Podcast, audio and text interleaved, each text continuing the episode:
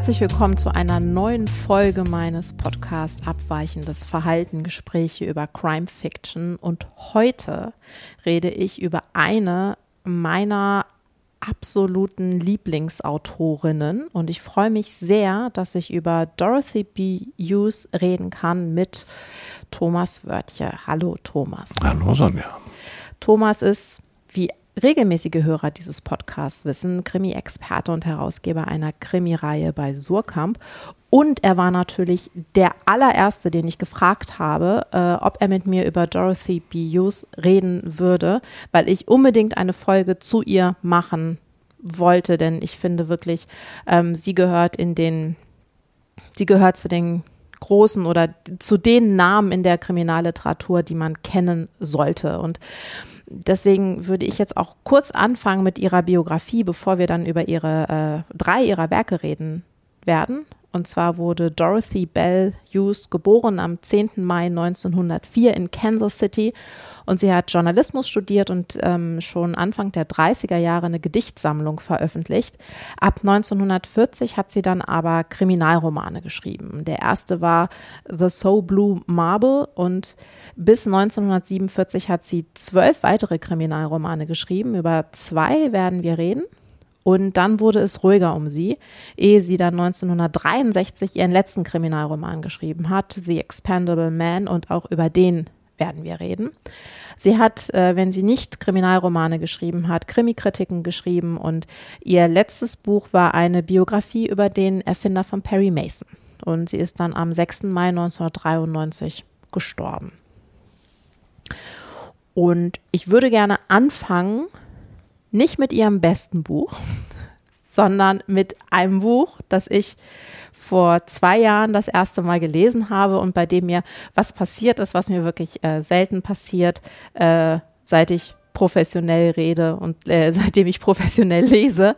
Und zwar äh, war ich so völlig in dieser Geschichte drin, dass ich es nicht beiseite legen konnte. Ich war so völlig gefangen äh, von diesem Buch. Und das ist The Blackbirder, ist 1943 erschienen und äh, wurde bisher nicht ins Deutsche übersetzt. Das ist ja eine recht ich sag mal, klassische Spionagegeschichte, allerdings mit so einem kleinen Twist. Und äh, sie spielt in den USA zur Zeit des Zweiten Weltkrieges. Und da gibt es Julie Grill oder Juliette Malbone. Das ist eine, eine Person, eine US-Amerikanerin, die in, in Frankreich aufgewachsen ist. Die hat sich wieder nach New York geschlichen und äh, kommt auf die Spur des sogenannten Blackbirder, der angeblich Geflüchtete über die Grenze von Mexiko in die USA bringen soll. Und äh, sie will ihn in Santa Fe treffen, weil sie auch vermutet, dass sich ihr geliebter Cousin dort aufhalten könnte und hat dann ganz schnell das FBI, die Gestapo und sonst wen an ihren Hacken. Und äh, seit ich dieses Buch gelesen habe, äh, habe ich ein bisschen gehofft, dass Thomas es auch mal lesen würde, weil er sich ja sowohl bei Polit-Thrillern und Spionagegeschichten viel besser auskennt als ich. Und deswegen wäre jetzt auch meine erste Frage, Thomas, wie, wie erging es dir beim Lesen? Äh, freudig ging es mir beim Lesen.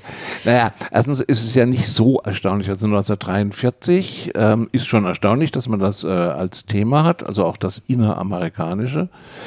Wiederum ist es nicht äh, erstaunlich, weil es eine allgemeine breite Hysterie von der fünften Kolonne gab, die äh, da wühlt und ähm, das amerikanische Leben mit Nazis durchsetzt die ganzen Helden und Heldinnen populärer Kultur zogen alle gegen, gegen Nazis in Krieg. Also auch bei Comic-Leute, Tarzan hat Nazis verprügelt im Urwald und äh, äh, anderes. Also insofern sitzt das schon ziemlich im Zeitgeist, andererseits auch wieder nicht.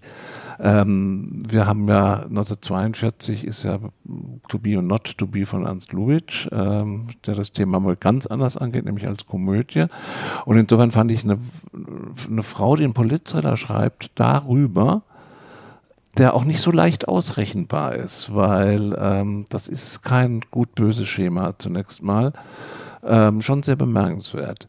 Natürlich ähm, werden ein paar Standardsituationen, also dieses On the Run sein, ähm, exaltiert schon fast, würde ich sagen. Also manchmal ist mir die Heldin ein bisschen zu sehr on the run. Also sie flitzt da auf und ab. Wieder andererseits sieht man sehr gut, wie ambivalente Figuren von Dorothy Hughes aufgebaut werden können. Das ist sehr gut. Also es gibt einen berühmten grauen Mann dort, der verfolgt unsere Heldin von dem wirklich sehr lange völlig unklar ist, auf welcher Seite er ist. Das ist also schon durchgehalten über den ganzen Roman, also bis ganz zum Schluss fast, äh, ist immer noch so ein merkwürdiger noch Hauch von Zweifel. Das fand ich schon mal sehr gut. Also das ist nicht dieses grob schlechtige John Bucken-Schema, Man on the Run, sondern das sind sehr viele ähm, Women on the Run durch viel Nebel und durch viel Unklarheiten. Das äh, fand ich schon sehr faszinierend. Also ich habe das auch in einem Zug durchge durchgefetzt. Man möchte schon wissen, man möchte auch wissen, was das mit dem Blackbirder auf sich mhm. hat. Blackbirder ist ja ein ähm, Terminus aus ähm, dem Sklavenhandel. Also damit wurden Leute bezeichnet, die ähm, zum Beispiel Schiffbrüchige, vor allem im, im, im Pazifik, im Indopazifik, äh, eingesammelt haben und dann zur Sklaverei äh, verdammt haben oder verkauft haben. Ähm, was das soll, also das ist äh, schon ein geheimnisvoller Titel auch, fand ich gut. Das ist ja auch kein Wort, dass man sofort äh, irgendwie die Assoziation hat. Ja, also alles dieses. Und die Figur ist natürlich auch äh, völlig äh, ungewöhnlich in der Tat dafür, denn die äh, gute Julie ist gerade mal 22 Jahre alt, hat aber schon eine Menge durchgemacht, kommt aus ähm, Frankreich eben. Ihre Familie ist kollaborierend mit den Nazis. Sie musste da aus Lebensgefahr abhauen, musste erst nach Portugal, dann nach Havanna, also die üblichen ähm, Fluchtrouten und ist illegal. Das ist wichtig in den Vereinigten Staaten. Und entwickelt da natürlich eine gesunde Paranoia. Und das ist für so eine, also für eine Frau, die so jung ist, sozusagen schon auch ziemlich outstanding, muss ich sagen.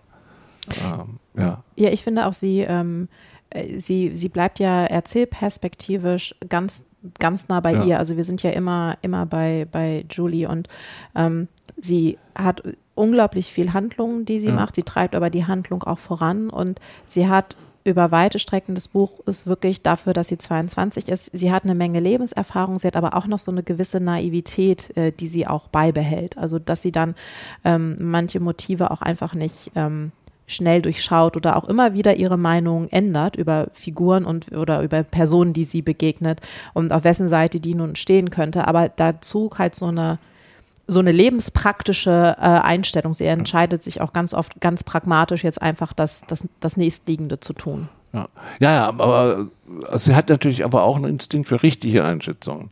Also sie weiß genau, es gibt da einen, einen, einen, einen Nazischläger, Gestapo-Menschen oder es ist ja nicht Gestapo, wahrscheinlich es ist ja wahrscheinlich äh, Reichssicherheitsamt, mhm. was sich da rumtreibt. Äh, Herr Schein, völlig un, also der heißt wirklich so im Englischen, äh, unangenehme Figur, da war er, ist ihr völlig klar, das ist Schurke. Mhm. Nur bei den entscheidenden Personen weiß sie es nicht so genau.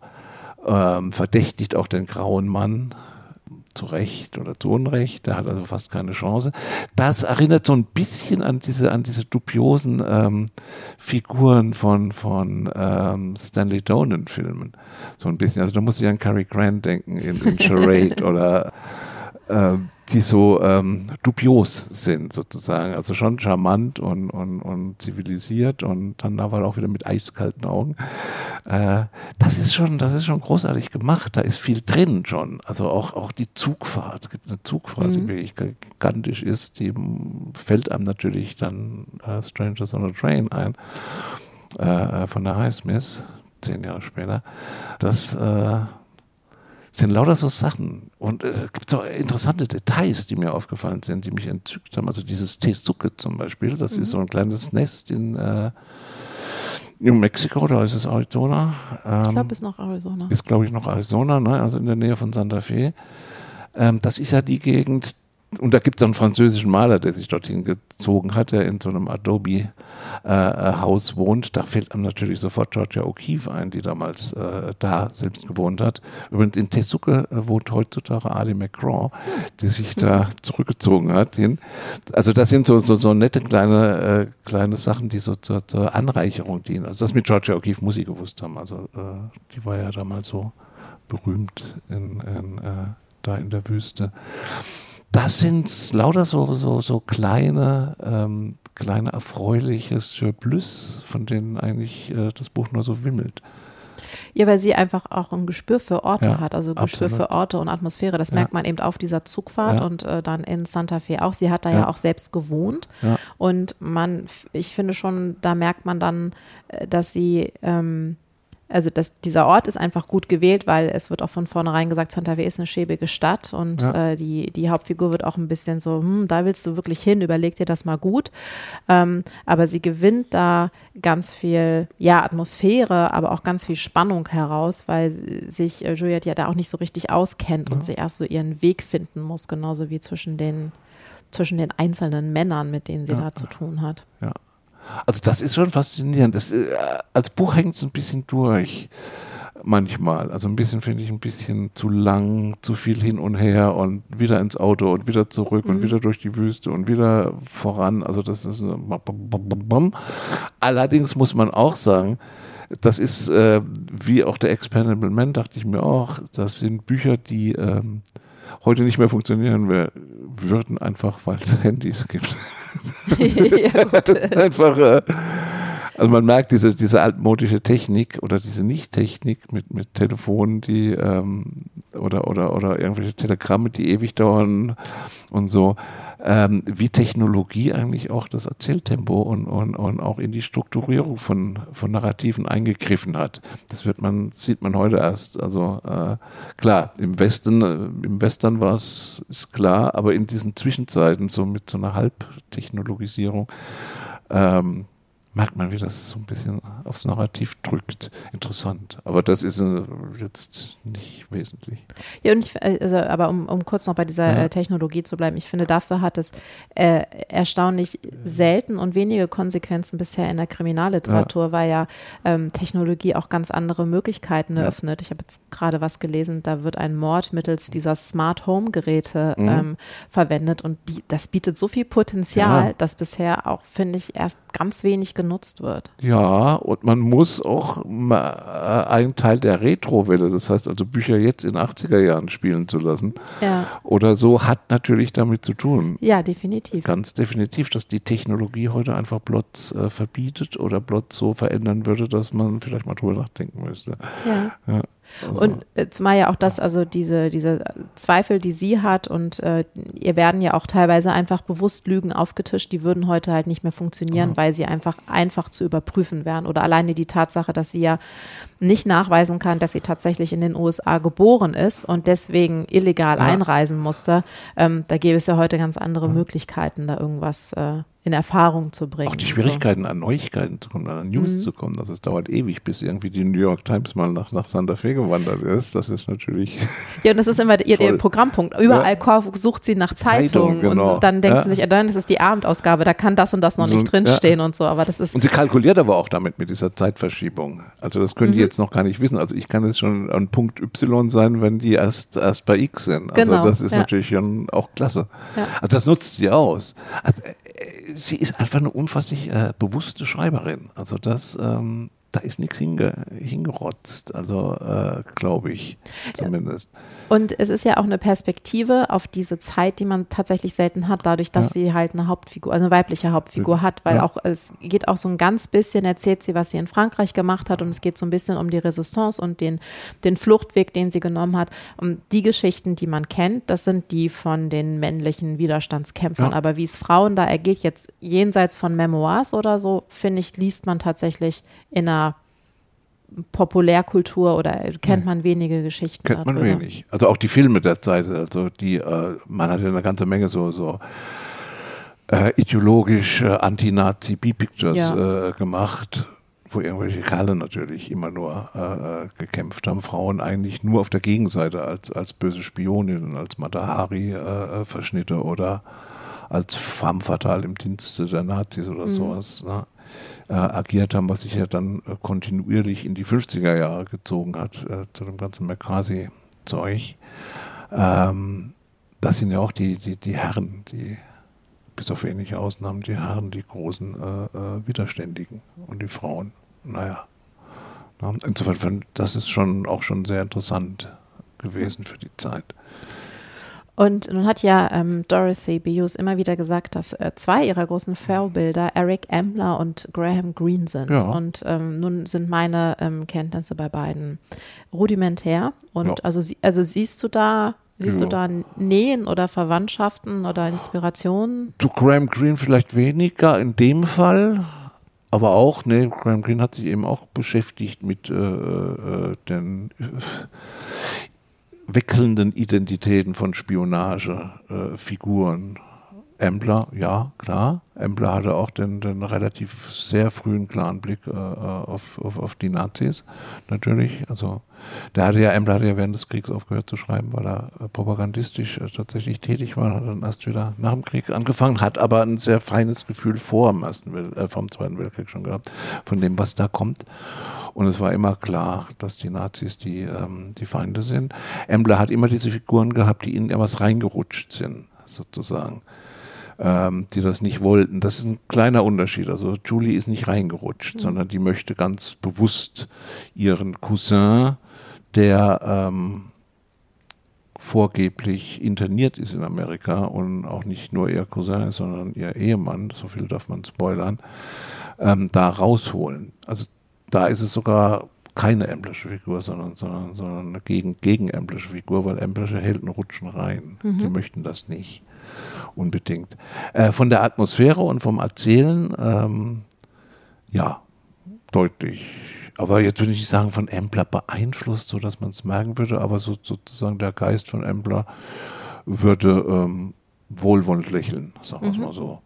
Ja, ja. Äh, Was, man, äh, was man an dem Buch, ähm, finde ich, auch merkt, ist, dass man ein Buch schreiben kann, das wir aus heutiger Sicht äh, feministisch sehen würden, ohne tatsächlich selbst Feministin zu sein. Denn das muss man ganz klar sagen. Also erstens, äh, wir reden hier von den 40ern, da ähm, hat man sich nur nicht als Feministin deklariert, aber ähm, es ist ja tatsächlich so, sie hat diese unglaublich aktive, äh, handelnde Frau, die dann aber auch ihr romantisches Happy End bekommt, äh, sagen wir es mal so.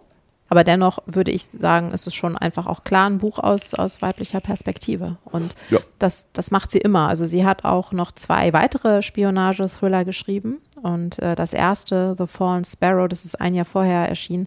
Das ist auch das Buch, das sie in den USA bekannt gemacht hat, weil es auch verfilmt wurde. Ähm, das hat sie dann auch Embler äh, gewidmet, tatsächlich. Also es gibt ja keine große Tradition von weiblichen Spionage. Ja. Autorinnen äh, ganz wenig. Es hat lange gedauert, bis dann, boah, bis dann, also jemand auch wie Jenny Seiler aufgetaucht ist. Das, das sind dann schon ein paar Jahrzehnte. Ähm, es gab hin und wieder gab es noch, noch andere, aber ähm, das war ein männliches Genre eigentlich und äh, so auch ausgestattet. Und ich finde jetzt gar nicht antifeministisch, dass sie ihr schönes Ende kriegt. Äh, Das ist ein menschliches Bedürfnis. Also was Frau Hughes einfach macht, ist ähm, Frauen als, als Figuren ernst zu nehmen und nicht als Beiwerk sozusagen, sondern nicht Frauen mit meint, sondern Frauen meint und, und in Dings zu, ja, man muss es nicht feministisch jetzt äh, äh, nennen, aber es ist es einfach. Und trägt äh, erheblich zur Qualität und, und, und zur Wichtigkeit ihres Werkes bei. Also auf jeden Fall. Ja, und es zieht sich auch durch. Sie hat Ja. immer unfassbar Ja. kompetente Ja, Frauen Frauen, und in ihren ersten beiden Büchern spielt sie so ein bisschen, finde ich, mit dieser, mit diesem ähm, Hammett-Muster von ähm, Der dünne Mann, heißt es, glaube ich, im Deutschen, die auch dieses ermittelnde Ehepaar hat. Ja, das und, ist, das ist der schöne Mann. Und ähm, aber bei ihr ist halt also tatsächlich die Frau auch immer gleichberechtigte Partnerin. Mhm. Das ist dann, Das ist aber bei, beim dünnen Mann auch so. ja, aber Ja. bei ihr ist Und es, Nora Charles, ich weiß nicht, ich glaube, Nora Charles säuft mehr und ist noch, ein- noch ein Zacken. Aber egal. Also, Aber ja. auf jeden Fall, ja, auf jeden Fall ist das deutlich ein Pfund von ihr, äh, das zu tun. Das macht sie auch interessant. ja, Und ähm, sie ist also auf der Höhe. Also das äh, äh, ist völlig richtig. Auch mit diesem Buch, auch wenn das wirklich ein bisschen dramaturgisch, hätte ich ein bisschen anders äh, eingegriffen sozusagen, ist das trotzdem also ähm, weit vom Durchschnittsschreiben entfernt. Was mich ein bisschen wundert an ihrer Biografie ist, ist, ist warum Earl Stan äh, der Dings Earl Stanley Gardner, warum Perry Mason, eine der langweiligsten Figuren, die ich finde, warum hat sich interessiert für den? Also ich, alles andere, wenn wir in der Ambler-Biografie geschrieben hätte oder Ja. was, keine Ahnung was, wäre mir alles plausibler gewesen, aber ausgerechnet Ja, gut, okay. Man weiß es nicht. Ich habe die nicht gelesen, muss ich alles sagen, diese Biografie. Und weiß jetzt nicht, was sie interessiert hat daran. Ich weiß auch nicht, was sie interessiert hat. Ich weiß, dass sie für das Buch einen Preis Ja, gekriegt hat. Ja. äh, Schön, fürs, also äh, alles das ist- okay, aber ja. irgendwie passt nicht so ganz. Nee, es ist, ist tatsächlich auch überraschend. Also, überraschend, ist- ja. Ja, Na gut. definitiv. Ähm, machen wir weiter mit ihrem bekanntesten Buch, denke ich. Das ist ähm, In a Lonely Place oder Einsamer Ort. Ein einsamer Ort, wo kein Zeu- Zeuge lauscht. Wir haben gleich äh, drei deutsche Titel äh, zur Auswahl. Ja. Das ist 1947 in den USA ähm, erschienen und wurde 74 schon mal von, von Goldmann herausgebracht und dann ähm, in der überarbeiteten Übersetzung 1999 von äh, dir im äh, Unionsverlag. Und äh, jetzt äh, im August in diesem Jahr, also 2022, ähm, erscheint noch eine weitere neue Übersetzung bei Atrium. Da ist der Übersetzer Gregor Runge. Und ja, es ist ihr bekanntestes Werk, aber vor allem aufgrund der gleichnamigen Verfilmung von äh, Nicholas Ray mit Humphrey Bogart in der Hauptrolle. Aber der Film ist wirklich, ähm, ist, ist anders als das Buch. Da gibt es ganz massive Abweichungen. Und sie erzählt in A Lonely Place ähm, die Geschichte oder vielmehr d- ist, sind wir bei Dick Steele. Das ist ein Veteran des Zweiten Weltkrieges und er gibt vor, in Los Angeles einen Roman zu schreiben. Tatsächlich lebt er aber einfach von den monatlichen Unterhaltschecks seines Onkels und seinem Talent, wohlhabende Freunde auszunutzen. Und eines Abends äh, sucht er aus einer Laune heraus seinen alten Kriegskameraden Brupp und dessen Frau Sylvia auf und erfährt, dass sein alter Kriegskamerad mittlerweile bei der Polizei arbeitet und nach einem Mann sucht, der Frauen erwürgt. Und dieser Mann, das ist äh, ganz klar, das weiß man eigentlich zu diesem Zeitpunkt schon, ist eben dieser Dix Steele. Und ja, wie, wie siehst du die, die Stellung von diesem Buch in dieser Zeit? Also, Präfigurativ sozusagen. also sehr präfigurativ. Also der, der, der charmante Ausbeuter, also der charmante Ausbeuter ist ein unglaubliches Dreckschwein, dieser Ja. Dick Steele.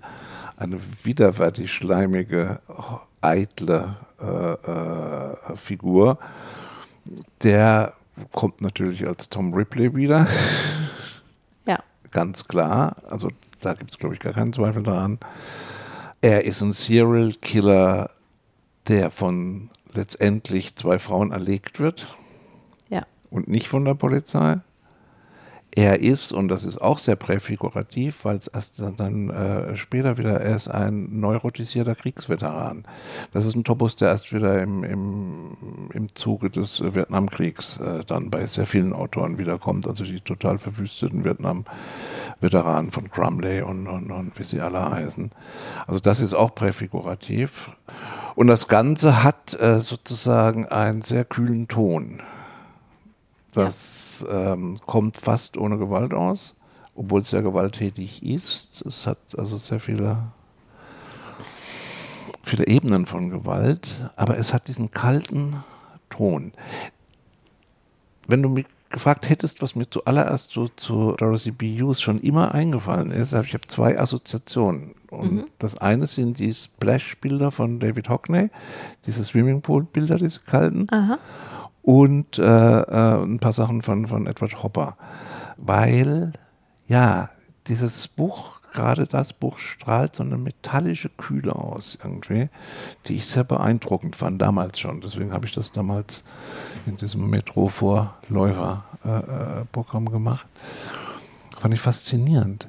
Also es gibt vielleicht noch ein Pendant, das wäre Margaret Miller. Da habe ich das auch manchmal, dieses, diesen, diesen leichten Metallgeruch von, von, von, von Kühle, aber ganz intensiver Kühle, äh, äh, ganz scharfen Blick, sehr unglaublich scharf beobachtet, ähm, wie die soziale Mechanismen anguckt, also was diesen, was diesen Dickstil überhaupt äh, äh, befähigt, so zu agieren, wie er agiert, also welche welche gesellschaftlichen Konventionen er erfüllt und so, das ist eiskalt seziert. Also das ähm, ist sicher auf Highsmith-Niveau, vielleicht sogar höher, muss ich sagen.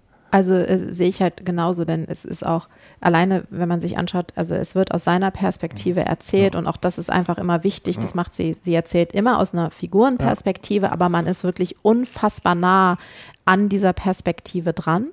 Ähm, so dass es, dass man manchmal das, also ich musste tatsächlich nochmal nachgucken, ob das jetzt nicht wirklich auch aus ich, aus der Ich-Perspektive erzählt wird, aber ist es Nein, nicht. nein, ist es nicht, ja. Und ähm, dann ist halt aber auch in dem Fall einfach erstaunlich, ja, wir haben diesen Blick von einem Serienkiller, den wir heute ja wirklich äh, en masse einfach auch kennen und der sehr popularisiert ist. Aber bei ihr ist auch erstaunlich, was, was wir alles nicht sehen oder was alles nicht erzählt wird. Die seine tatsächlichen Taten zum Beispiel finden sozusagen zwischen den Seiten statt.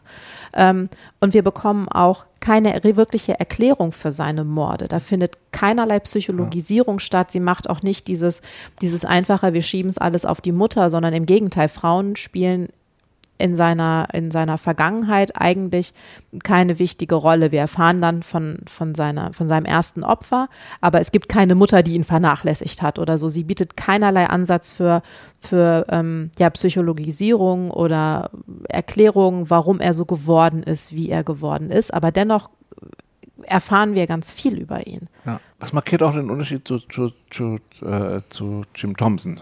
Da haben wir Killer Inside Me.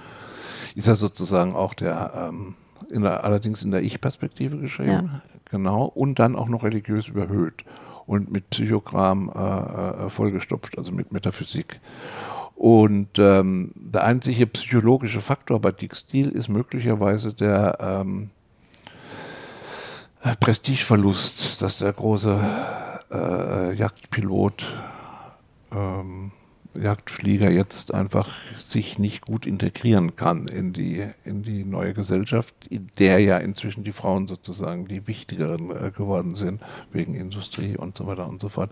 Wir kennen das. Aber auch das ist, ist kein Thesenroman darüber. Auch das ist keine keine Letztbegründung. Aber das Soziale ist ganz wichtig in, in ähm, Lonely Place. Also ähm, der soziale Aufstieg ist, ist, ist wichtig. Also das Amerika, das Post-War Amerika, wo jetzt alles besser wird, wo jetzt ähm, aufgestiegen wird. Da ist, wo die Suburbs aufkommen, wo die Country Clubs äh, aufkommen, wo die alten Eliten weg sind, aber die neuen Eliten sich eben Funktionseliten sind, die sich im, im, im, im Country Club in Restaurants treffen, die ihre eigenen Codes haben, sie auf ihren Partys, äh, die Gesprächsstoffe, die Kleider, die Alkoholiker, die ähm, zu sich genommen werden. Gleichzeitig eine unglaubliche Spießigkeit auch. Sein Polizistenfreund und seine Frau, die leben ja in einer, ja, schon fast 50er Jahre ähm, Idylle, dass es einem graust. Trotz allem kann man keine Sympathie für diesen Textil empfinden. Also das ist auch ein Unterschied zu, zu Highsmith. Highsmith macht die Figur sympathisch. Äh, das macht Frau äh, Hughes überhaupt nicht. Also die schäkert nicht rum mit der Faszination am Bösen. Die ist nicht fasziniert von dem Typ. Der Typ ist das, was später Derek Raymond wieder aufnimmt. Er ist banal. Genau. Er ist zutiefst banaler, kleiner Sozialstricher, nennen wir es mal. Ja.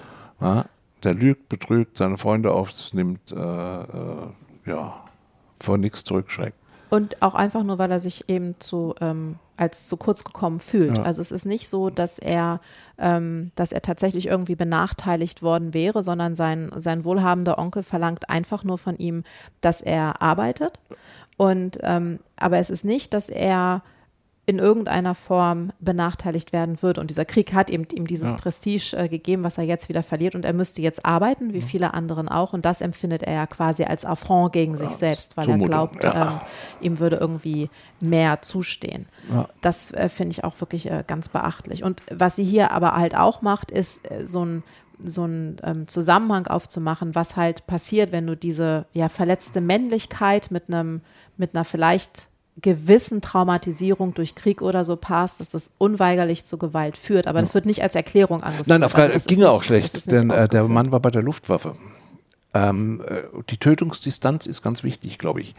Bei der Luftwaffe hast du keine Tötungsdistanz, da hast du, bist du eine Maschine, die Mhm. auf weiter Entfernung tötet. Während du ähm, als Serial Killer, äh, der auch noch würgt, sozusagen ganz nah dran bist. Also das funktioniert nicht als Erklärung, dass er jetzt, ähm, er ist traumatisiert, in, aber er ist sozial traumatisiert, nicht psychologisch. Ja. Er ist nicht traumatisiert von dem Grauen, den er erlebt hat im Krieg oder das er angerichtet hat, sondern traumatisiert durch den, durch den Statusverlust, so wenn man das als Trauma bezeichnen möchte. Wo ich ein Problem hätte, das äh, zu nobilitieren ja. mit dem Begriff Trauma. Ja, das stimmt. Sondern einfach ein kleines Arschloch, der es nicht verträgt, dass er schon immer ein kleines Arschloch war und jetzt äh, ist er es wieder.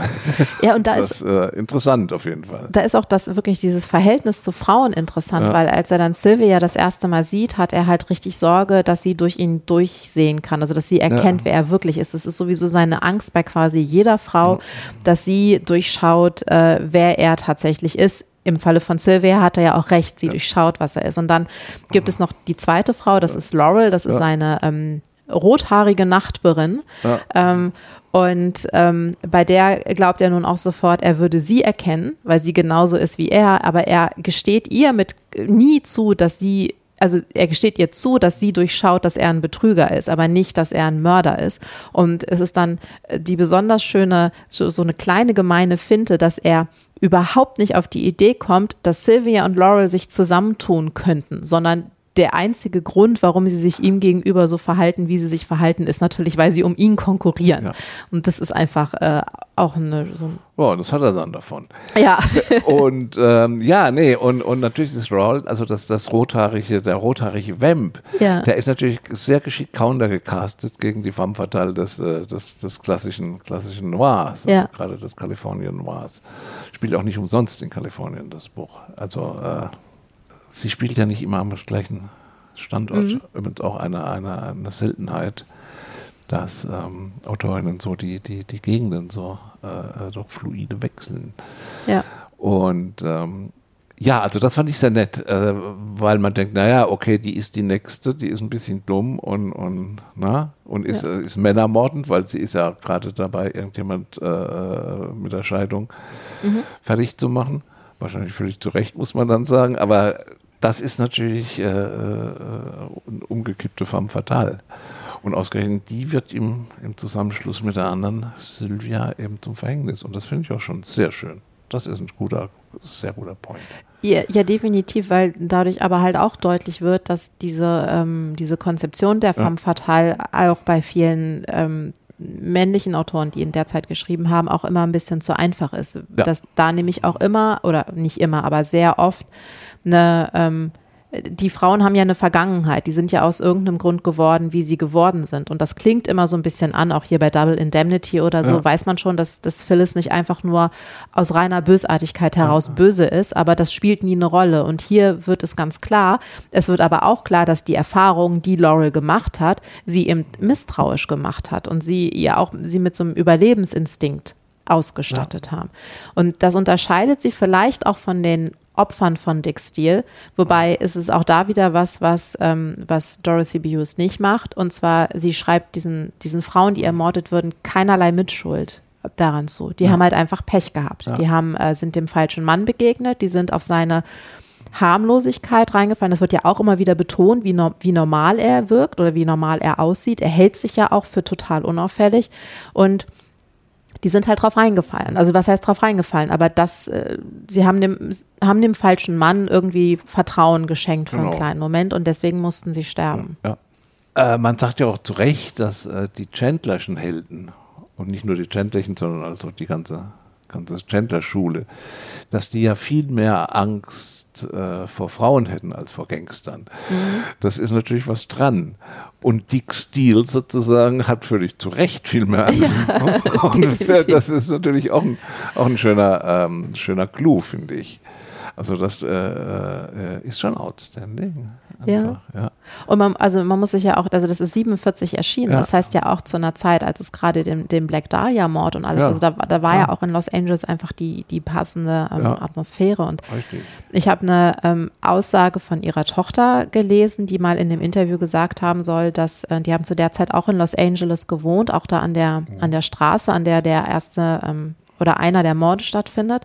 Und dass ihre Mutter einfach, wenn sie abends von der Arbeit, sie war Drehbuchautorin in Hollywood zwischendurch, ähm, nach Hause gekommen ist, mit dem Bus fahren musste und halt selber einfach Angst hatte auf diesen Straßen. Nun ist es, es hat die Tochter erzählt, man weiß nicht, wie viel Legendenbildung dabei ja. war, aber ich finde es tatsächlich einfach bemerkenswert, wie man aus diesem Gefühl der Angst in dieses, also diese Beklemmung entwickelt, die dieses Buch so komplett durchzieht. Ja, die Beklemmung ist grandios. Also das, ähm, Obwohl ja die Beklemmung sozusagen die Beklemmung von Dick Steele ist. Ja. Es ist nicht die Beklemmung, äh, nicht dieser, diese Angst über der Stadt sozusagen, sondern, also die ist auch da, klar. Aber die Beklemmung hat eigentlich der Täter, also genau. äh, äh, der Mörder sozusagen, dass sich seine eigene Beklemmungsszenario selbst schreibt und ja. dann hineinstürzt. Großartig. Und man empfindet es mit ihm, man will aber zu keinem Zeitpunkt, dass er davonkommt. Nein sondern man, also man, man wartet ja regelrecht darauf, dass er gefasst wird. Und ich finde, das ist auch ein großer Unterschied ja. zu, also insbesondere zu Highsmith natürlich, ja. ähm, aber auch zu anderen Büchern, die ähnlich, auf eine ähnliche Perspektive einfach setzen. Und dann hast du aber auch so schöne Motive, also dieser Nebel, der sich immer wieder zeigt oder auch die, äh, die, die Farbe des Lichts, in die sich bestimmte ja. Orte äh, getaucht werden und sowas alles. Also, Deswegen komme ich mit Hopper. Ja, also das ist die zweite, äh, zweite Assoziation sozusagen ja. dazu.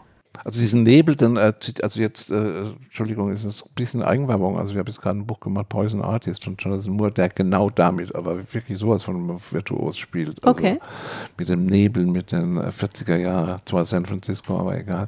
Also mit dieser ganzen Noir-Atmosphäre ähm, und dessen, ja, dessen trügerischen Schein mhm. sozusagen. Und da finde ich das eben toll, ähm, dass er sozusagen Steele eben der, der Verursacher ist mhm. von Angst, Beklemmung. Er, ist, er terrorisiert ja, aber er terrorisiert sich, also er, er, er wird an seinem Tower eingehen, weil es nicht so funktioniert, wie man denken sollte oder wie es, wie es klischeiert Terror funktioniert, sondern die Frauen schlagen zurück mhm. und zwar effektiv effektiver als die Polizei es kann. Also das ist schon clever, clever, clever gemacht. Ja, das äh, führt dann auch ähm, zu der irgendwie so ein bisschen ironischen Pointe, ja. dass, glaube ich, der feministischste Noir, den ich kenne, die Geschichte eines Serienmörders ist, aus seiner Perspektive erzählt, ja. der Frauen ermordet. Richtig. Und ähm, das ist, also das, das zeigt aber auch nochmal ganz klar, wie man also was man erzählen kann, ohne dass man dadurch irgendwie misogyn wird oder ja. sowas. Das ist alles möglich. Es wurde auch schon gemacht. Also nicht nur von ihr, aber sie ja, ist halt eine der ersten, die das gemacht hat. Und ähm, die, die eine amerikanische Ausgabe ist in der ähm, Reihe Femme Fatale von der ähm, Feminist Press von, mhm. äh, von der New York oder Columbia University, weiß ich gerade nicht, ähm, erschienen. Und da hat auch die Herausgeberin dieser Reihe gesagt, die haben halt ganz lange diskutiert, ob sie das machen können äh, dieses Buch zu bringen ähm, und haben sich dann eben genau aus diesem Grund auch dafür entschieden, weil ähm, es äh, erstens natürlich literarisch gut ist, aber weil es eben auch zeigt, was damals schon Frauen erzählt haben. Ja, klar. Ja. Und wie unfugig es ist zu sagen, wir wollen jetzt keine Bücher mehr lesen, in denen Frauen zu Tode kommen. Ja. Das kommt darauf an, äh, also Frauen kommen erstens tatsächlich zu Tode in äh, untolerierbaren äh, Maßstäben. Aber gleichzeitig äh, muss man ja darüber schreiben. Also es ist ja völliger Quatsch zu sagen, ähm, dadurch wird die Opferrolle der Frau zementiert. Nein, äh, keinesfalls. Also das ist ein Buch, das optional was ganz anderes macht mhm. damit. Äh, aus einem betrüblichen Zustand natürlich. Ja. Klar. Ja, also ähm, das ist in der Tat wahrscheinlich der feministischste Noir, zumindest dieser Zeit. Also und äh, dennoch ist es, also sie war ja auch äh, also zur, zu, zu Lebzeiten oder in diesen Jahren war sie ja durchaus bekannt. Also ja. ich Chandler hat auch große Stücke auf sie gehalten, ja. aber dennoch ist sie ja so in der, in der Traditionsschreibung einfach so ein bisschen rausgefallen. Ja. Es gibt immer wieder diese Versuche, sie wieder zu entdecken. Also in den USA, hierzulande, wie gesagt, schon äh, 99, äh, jetzt wieder. Und ich bin mal gespannt, ob sich da tatsächlich. Ähm, ich bin was, mal gespannt, was, was jetzt ändert. passiert. Also 99, als äh, ich das gemacht habe, hat sich gar nichts gerührt. Also gerade, wo ja auch der feministische Diskurs eigentlich gerade hoch äh, äh stand im, im, im, im, Kriminalroman. Also da äh, kann ich mich nicht erinnern, zumindest, dass es da signifikante Reaktionen drauf gegeben hätte. Das ähm, sind so die Rätsel der Traditionsbildung.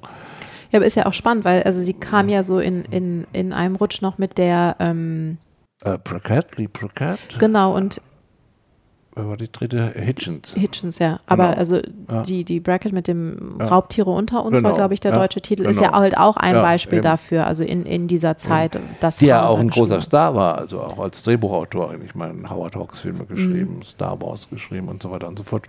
Hat nicht interessiert. Ähm, komisch. Zumindest hierzulande nicht. Ja, es ist ja auch, äh, es gab ja in den USA, ähm, insbesondere durch Sarah Weinman, ja. wirklich auch diese Versuche, diese Sch äh, Schriftstellerin der 40er und 50er Jahre so ein bisschen bekannter zu machen. Vera Kaspari noch mit, ja. mit Laura und in den USA tatsächlich auch Patricia Highsmith. Das ist ja bei uns nicht notwendig. Ja. Ähm, aber auch davon ist äh, hier wirklich ganz wenig rübergeschwappt. Ja. Deswegen, ähm, äh, ich freue mich jetzt tatsächlich auch über diese neue Übersetzung ja. vom Atrium äh, Verlag und ähm, es ist ja auch ein Hardcover. Ähm, ich bin äh, mit der Übersetzung mir fehlt da ein bisschen diese Kälte, von der du mhm. gerade gesprochen hast, ähm, die sie hat. Mir ist das teilweise ein bisschen zu, zu barock und erhaben, mhm. insbesondere in den Naturbeschreibungen oder ähm, also wir haben da also dann irrlichternde ähm, irgendwas und ähm, Sylvia ist nicht einfach in dem Wohnzimmer, sondern sie befindet ja. sich in dem Wohnzimmer und die Straße macht keine Kurve, sondern es gibt einen Abzweig, also so, so seltsame Anachronismen. Aber das sind, ich glaube, darunter leidet man dann auch stärker, wenn man, wie ich, das Original mehr als einmal gelesen hat und diesen Ton einfach im, ja. im Hinterkopf hat, weil manches ist auch wirklich sehr schön übersetzt. Ja, dieses Befinden ist natürlich, äh, das ist eine Geißel. also man befindet sich oft irgendwo, wo ich denke, warum hoher Ton? Ja. Aber scheinbar, scheinbar hat das damit zu tun, dass man vielleicht Kriminalliteratur meint, erheben zu müssen ins Literarische und da befindet man. Also ich weiß es nicht. Ja, ich, ist, äh, ich kann es nur vermuten. Das äh, ist das, äh, Entschuldigung, noch ein kleines Aside, das ist dieses Elende da. Also mhm. statt weil. Ja.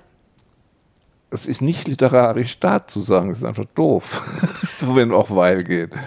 Also einfach. Und ich finde es interessant, weil wer, also da habe ich mit Frank Nowatzki in der Folge ah. über Ted Lewis drüber gesprochen, ah. von dem es jetzt eine neue Übersetzung gab. Und ja. da ist es genau die umgekehrte Richtung. Richtig. Bei der ersten Übersetzung sollte er in diesen glatten Hardball-Ton genau. gesetzt ja. werden, ähm, obwohl Ted Lewis nicht so geschrieben mhm. ähm, hat. Und jetzt ist es, also jetzt wurde er halt näher an dem übersetzt, ah. wie er geschrieben hat. Und ähm, bei Hughes hatte ich jetzt teilweise das Gefühl, es ist so ein, es ist, ähm, da wird am Anfang wirklich versucht, eine ja, äh, ich, mir kam immer in den Kopf, dass es fast schon so barocke Naturbeschreibungen sind. Und das ist es bei ihr im Original nämlich nicht. Das ist alles, es ist alles unheimlich, es ist alles kalt, es ist kühl, es ist eine neblige Nacht an der ja. Küste. Man kann sich das ja vorstellen. Und das ist aber so wichtig für seinen, für seinen Zustand. Und das fand ich wirklich schade. Es ist glücklicherweise vor allem in den Naturbeschreibungen. Also es ist nur wenig in den, ähm, bei den Charakterisierungen gibt es auch noch so ein paar Beispiele. Mal gucken, vielleicht schreibe ich noch ausführlicher was dazu ja, mit Beispielen. Ähm, aber auf jeden Fall hoffe ich einfach, dass sie jetzt dadurch auch, ich hoffe, sie wird auch einfach rezipiert. Also ich ja. hoffe, es finden sie mehr und. Es wäre schön, wenn sie gelesen würde, einfach mal. Ja. Und wenn man vielleicht noch ein bisschen äh, äh, daran drüber nachdenkt, äh, was wirklich Schlüsselwerke sind. Ja, eben, das ist das Erstaunliche. Und nicht, und nicht irgendwelche, irgendwelche ausgekramten Zeug aus der Mottenkiste, was einem ja gar nicht, jetzt verkaufen wir uns John Backen wieder, diesen alten mhm. Imperialisten wieder als, als, als Schlüsselwerk. Völlig, völlig schwachsinnig sowas. Ich meine, das muss man sehen. Also da sind die Sachen, die auch wirklich was ausgelöst haben. Natürlich. Sie war kein äh, verkanntes Genie oder sowas sondern sie ist einfach unter den Tisch gefallen und darüber kann man spekulieren, warum. Was passt in Rezeption, was passt nicht in Rezeption, was stört heutige ideologische Konzepte von, von Rezeption, was darf eigentlich nicht sein, was muss raus, wer entscheidet das? Also da könnte man eine ganze Menge an Fragen dran anhängen. Ja, definitiv. Auch die, ähm, also ist es ja hier in Deutschland noch schlimmer, dass ähm, eigentlich alles Chandler in die Schuhe geschoben ja. wird. Also noch nicht mal Chandler und Hammett, sondern es ist schon, also zumindest für mein Empfinden mehr Chandler, aber dass man halt auch einfach sieht, was es da noch alles rechts und links daneben ja. gab. Und das ähm, würde aber natürlich seine Bedeutung auch ähm, relativieren. Ich bin auch immer ein bisschen, bisschen äh, sehr reserviert, wenn Chandler und Hammett so gleich genannt werden. Mhm. Das ist nicht so. Hammett ist was ganz anderes, eine ganz andere Schuhnummer als, als, als Chandler. Aber Chandler wird wahrscheinlich irgendwelche hebephrenen Bedürfnisse äh, von Romantikern äh, äh, eher bedienen, als diese auch ja nun eisige, wirklich eisige äh, Hammett. Ja. Wie sagte Jerome Charin mal über Hammett, ein Eissplitter. kleine, harte Eissplitter von Prosa. Genau. Und Chandler ist halt, naja, na, Chandler, da hat man alle schon mal gehört. Mhm. Das ist jetzt nichts gegen nichts gegen Chandler, aber ähm, er ist nicht an allem schuld, das ist richtig. Ne? Und es gab natürlich andere Sachen. Und er ist nicht der große Zentrale.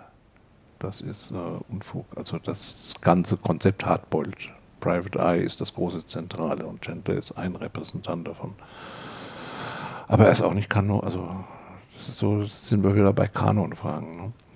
Ja gut, aber damit fangen wir jetzt da heute wir nicht noch nicht an. an. Nein. Ich ja. das heben, immer, man das kommt immer wieder drauf.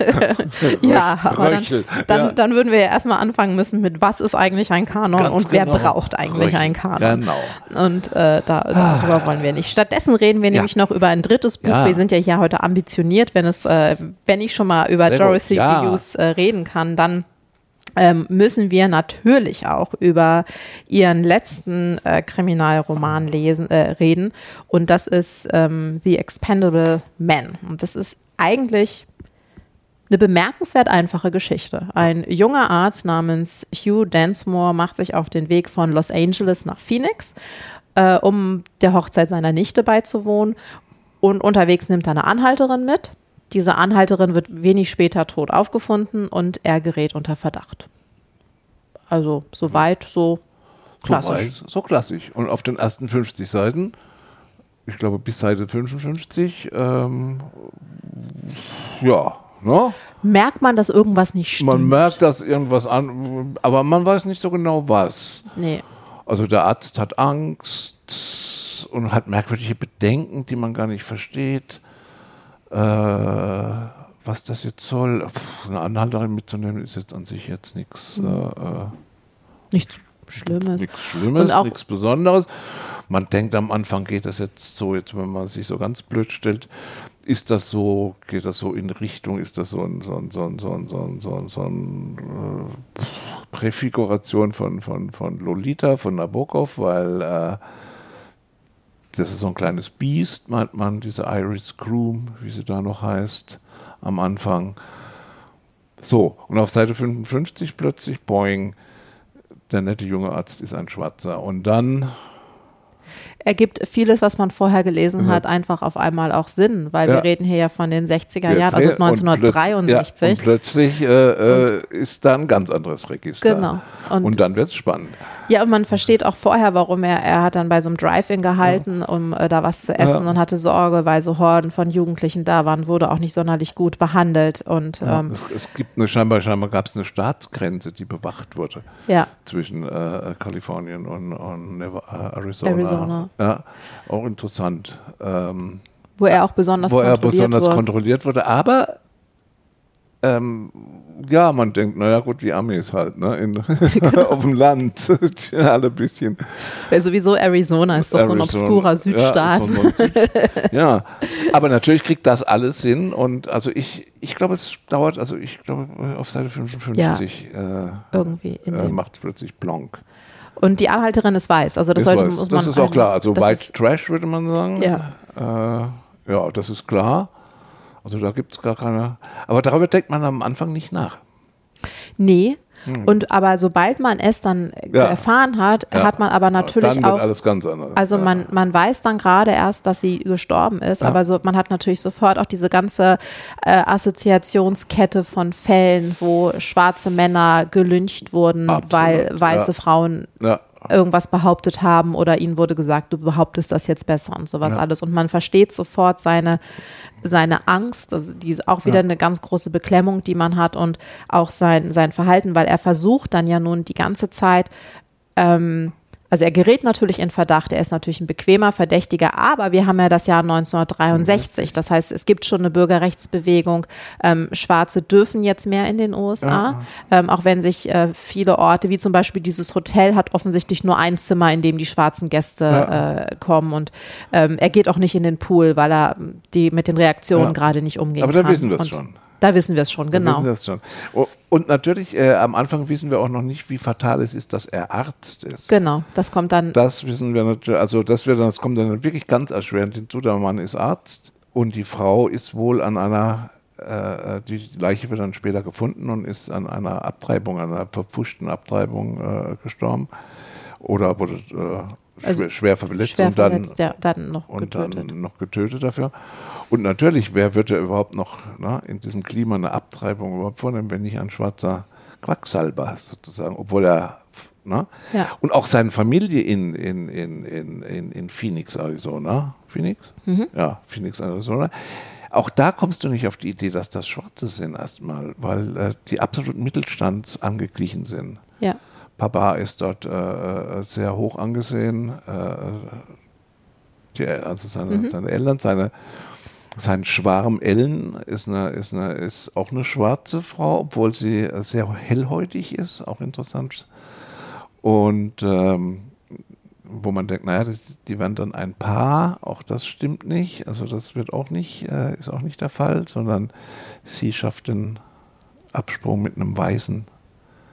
Ja, aber am Ende fahren sie ja schon zusammen. Ja, ne? aber, aber sie sagt, sie ist mit äh, äh, eigentlich mit dem, mit dem Staatsanwalt liiert, mit dem Weißen. Wenn er nicht verheiratet Wenn er nicht wäre. verheiratet wäre, Ja. aber sie wird ihn lieben. Also, äh, und der hat keine Probleme deswegen. Sondern, na, Mhm. also das ist schon, äh, äh, schon geschickt, sehr, sehr geschickt gemacht. Und daraus entsteht natürlich dann der Druck auf diesen armen Densmore, der auch äh, äh, aus lauter Angst alles falsch macht oder nicht alles falsch macht, aber sich zumindest irgendwie, ja, was soll er auch anders machen? Also er macht keine Fehler, er, er, er sagt es nur nicht. Er versucht immer das Problem selbst zu lösen und, und, und, und, und, und setzt auf die, auf die Rationalität seiner Umwelt. Und äh, hat natürlich die Polizei, die lokale Polizei ist natürlich stark rassistisch. Die würden ihn am liebsten sofort für schuldig erklären, verhaftet. Es gibt noch so einen State Marshal, der ein bisschen ähm, klüger ist, aber nicht, weil er Antirassist ist, sondern weil er einfach keinen Ärger mit Rassismus haben möchte, weil Genau. er wiedergewählt werden möchte. Also da ist der Antirassismus, die Bürgerrechtsbewegung ist ähm, einfach Karriere äh, fördernd, wenn man äh, da keinen Skandal produziert. Ist auch ein böser Kommentar, finde ich, äh, zu den äh, Rassenverhältnissen 1963, der auch nicht so agitatorisch herkommt, sondern auch so subtil immer bosch, bosch, bosch. Das ist also, finde ich, toll. Und was mir ganz besonders imponiert hat, ist ihre Meisterschaft ei- einzelner Szenen. Also es gibt so ein Hochzeitsessen oder Vorhochzeitsessen, wo er nicht so genau weiß, ob jetzt gleich die Polizei kommt. Und das ist tatsächlich nur die Beschreibung eines Diners mit Geschwa Geschwatz und, und, und was es zu essen gibt und, und, und plauder, plauder. Und er immer sozusagen alle Antennen ausgefahren hat, ob da jetzt plötzlich auf dem Weg jetzt plötzlich ein Polizist reinkommt und was da passieren könnte. Das finde ich absolut meisterhaft. Also das ist äh, im Grunde eine völlig stinklangweilige Situation. Wie man die aufladen kann mit Spannung, das würde ich in jedem, jedem Schrei also Schreibseminar, der kann Sinn, aber wenn sowas sinnhaft wäre, würde ich das äh, den Leuten geben und sagen, mal guck mal, wie man das machen kann. Dass man äh, äh, auf, auf engem Raum sozusagen, also so einen Suspense aufbauen kann, fand ich handwerklich, also äh, zum Niederknien. Ja, und sie macht das ja immer mal wieder, immer wieder. weil Ja, ja. er halt aber auch in dieser konstanten Bedrohung äh, quasi existiert. Er will die, die Hochzeit nicht stören. Er will auch nicht, dass die anderen Leute was mitbekommen von seinen Problemen. Deswegen weiht er nur seinen Schwager ein, aber die anderen auch erst nach der Hochzeit. Nur Ellen äh, Mhm. weiß Bescheid. Ähm, aber auch wie sie dann sagt, du, okay, du brauchst einen weißen Anwalt. Ich besorge dir einen weißen. Anwalt, weil wenn wir hier mit einem von uns sozusagen ankommen, dann, äh, dann wittern alle hier, das ist so ein Fall für die Bürgerrechtsunion und Ja. äh, wir brauchen einen, der zumindest vorgibt, wir brauchen einen Weißen, der von deiner Unschuld überzeugt ist. Ja. Und ähm, der Hugh Densmore merkt aber auch ganz genau, der Anwalt macht es auch aus Karrieregründen, Ja, das sagt er ihm ja. aber Ja, auch. Und ja. äh, der sagt auch, er glaubt eigentlich nicht Ja. wirklich, dass ich unschuldig bin. Ja, ja. Nein, nein, ich meine jetzt einfach jetzt mal technisch. Ja. Also ein technisches Kapitel einfach. Mhm. Also wie man, wie man, wie man sprachlich, also äh, äh, erzählerisch sowas hinkriegt, das ist schon große Kunst, finde ich. Äh, so jetzt auf der ganz Mhm. schlichten, schlichten Strickebene. Toll. Also da war ich sehr, sehr beeindruckt, muss ich sagen. Das war mir nicht, nicht mehr so präsent. Also großartig. Ich finde auch wieder da, auch da ist es halt tatsächlich wieder die Perspektive. Ja. Also, also nicht nur, aber ähm, auch da, wir bleiben ja, die, auch wir ja nur bei ihm. Wir Ja. haben wenig, wenig andere äh, Blicke. Ja. ja, und natürlich, äh, äh, die Bürgerrechtsbewegung ist, zeigt Früchte. Einerseits aber eben das, was sehr aktuell ist. Einerseits ja, alles sind gleich äh, und so weiter und so fort, aber äh, auch nur ein Millimeter drunter, ne der blanke Rassismus. Interessant ist übrigens auch, dass ähm, ausgerechnet Ellen, diese, diese sehr hellhäutige, selbst zu Rassismen neigt, weil sie sich beschwert in einer Szene, ähm, dass jetzt auch schon äh, Behördenleute Spanisch sprechen. Das findet sie abscheulich. also, das, äh, also der Rassismus äh, setzt sich, der ist nicht, äh, äh, der setzt sich fort, der kontinuiert sich. Das haben wir auch übrigens im, im, in Blackbirders. Die einzigen negativen Beschreibungen von Figuren sind Native Americans. Da benutzt sie äh, relativ häufig das Adjektiv fett. Fat-faced, fat kids, fett, fett, fett, fett. Interessant. Also mhm. das sind so kleine, kleine Risse die vermutlich, ich weiß es nicht, ob die intentional sind oder halt dann doch durchgerutscht sind. Aber auch bei dem, bei dem Expandable Man ja. ist es ja schon auch so, dass die Familie, bei, bei der Familie von Densmore, also sie erfüllen ja. wirklich dieses, sie sind die perfekte, die perfekte, perfekte, perfekte Mittelfamilie. Und das wird aber auch sehr, sehr oft erwähnt, wie ja. sauber und ordentlich, ordentlich sie sind. Also das ist auch so ein Punkt, da fragt man sich auch, okay, also ja, äh, was steckt da tatsächlich hinter? Und es ist auch, ähm, das ist äh, die Ausgabe, die ich habe von der New York ähm, Review hat ein Nachwort von Walter mhm. Mosley mhm. und ähm, er schreibt viel Gutes über sie, aber es ist ja auch bezeichnend, dass er sich über die Figurenzeichnung überhaupt nicht auslässt. Richtig. Das wäre tatsächlich das gewesen, was mich sehr interessiert ja. hätte, wie das, ähm, wie das jemand ähm, liest, der, der schwarz ist, weil wir reden hier tatsächlich von einer weißen Autorin, die aus der Figur eines, äh, aus der ja. Perspektive eines schwarzen Mannes schreibt. Und ihr wurde ja wohl auch ähm, Whitewashing so ein bisschen vorgeworfen aufgrund äh, ja. dieser Familie. Und sie, die sind, sie sind ja auch wirklich moralisch sehr gut. Also ja. sowohl Hugh Densmore als auch sein Schwager verwahren sich ja ganz klar dagegen, dass sie Abtreibungen ja. durchführen. Und sie ja. sagen auch, unsere Menschen ähm, haben, haben mich nie angesprochen, ob ich Abtreibungen fühle. Wenn sind es die Weißen. Das ist natürlich auf der einen Seite ein perfider Kommentar, aber es ist natürlich auch, wenn man weiß, dass äh, illegale Abtreibungen gerade für schwarze Frauen und Women of Color ein ganz großes ähm, Sterberisiko hatten, kann man sich das ja, ja einfach nicht vorstellen, Nein. dass er nie gefragt wurde. Nein, also ich meine, die anderen Schwarzen, also die anderen, äh, es gibt ja so ein paar Abtreibungsärzte, die, ja. er, die er noch besucht. Ne? Das, das, sind dann die typischen sozusagen. Genau, die versoffenen Die versoffenen, äh, äh, genau, Kurpfuscher. Es ist diese, diese Familie Densmore, ist natürlich genau das, über was Chester Himes dann äh, äh immer getobt hat. ja. Ist schon klar. Trotz allem ist die, ähm, ist die Anlage aber trotzdem cleverer. Es gibt, also sie, Whitewashing, okay, mag ein Aspekt sein, aber ist ein Riesenunterschied dann zum Beispiel äh, äh, doch zu ähm, John Ball. Mhm. Ähm, na, eben, na, in The Heat of the Night. Genau. Oder äh, äh, der andere mit Shaft.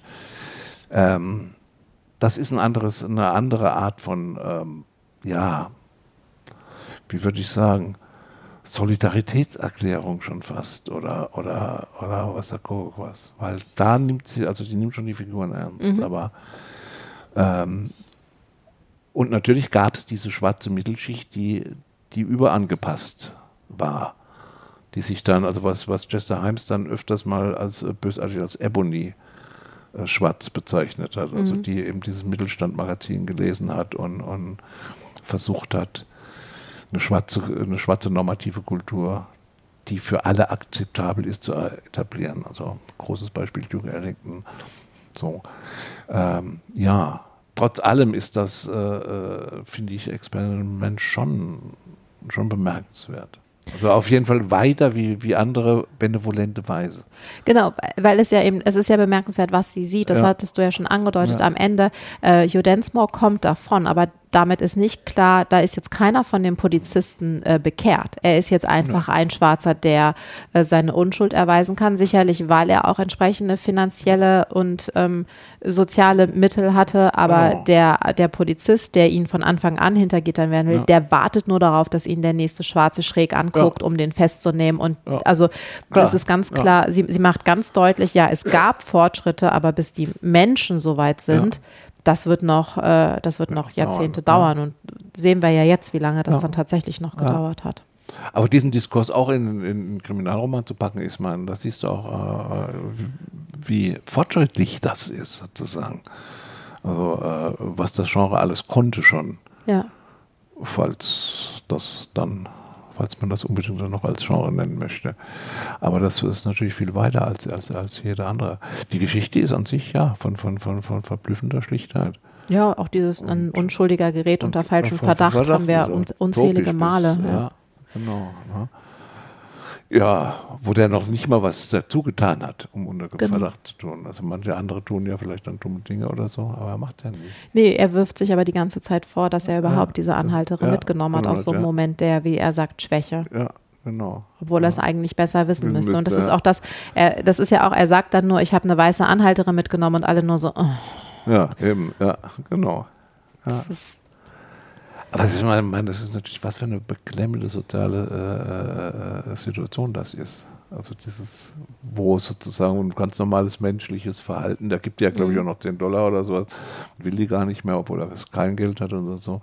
Also auch dieses, wie also normales, humanes Verhalten ausgelegt werden kann, das ist natürlich auch interessant. ja, Also das ist auch sehr aspektreich, definitiv. Expandable Man. Ja, Ja, er bleibt ja bis zum Schluss der Expendable Genau, Man. eben. Eben. Ja. Ja. Äh, wurde tatsächlich auch 1965 äh, übersetzt äh, bei Scherz, äh, diesmal in, in der Reihe Schwarze Kriminalromane unter dem Titel Das Keinszeichen. Das Keinszeichen. Das Keinszeichen. Ui. Ja, Oh.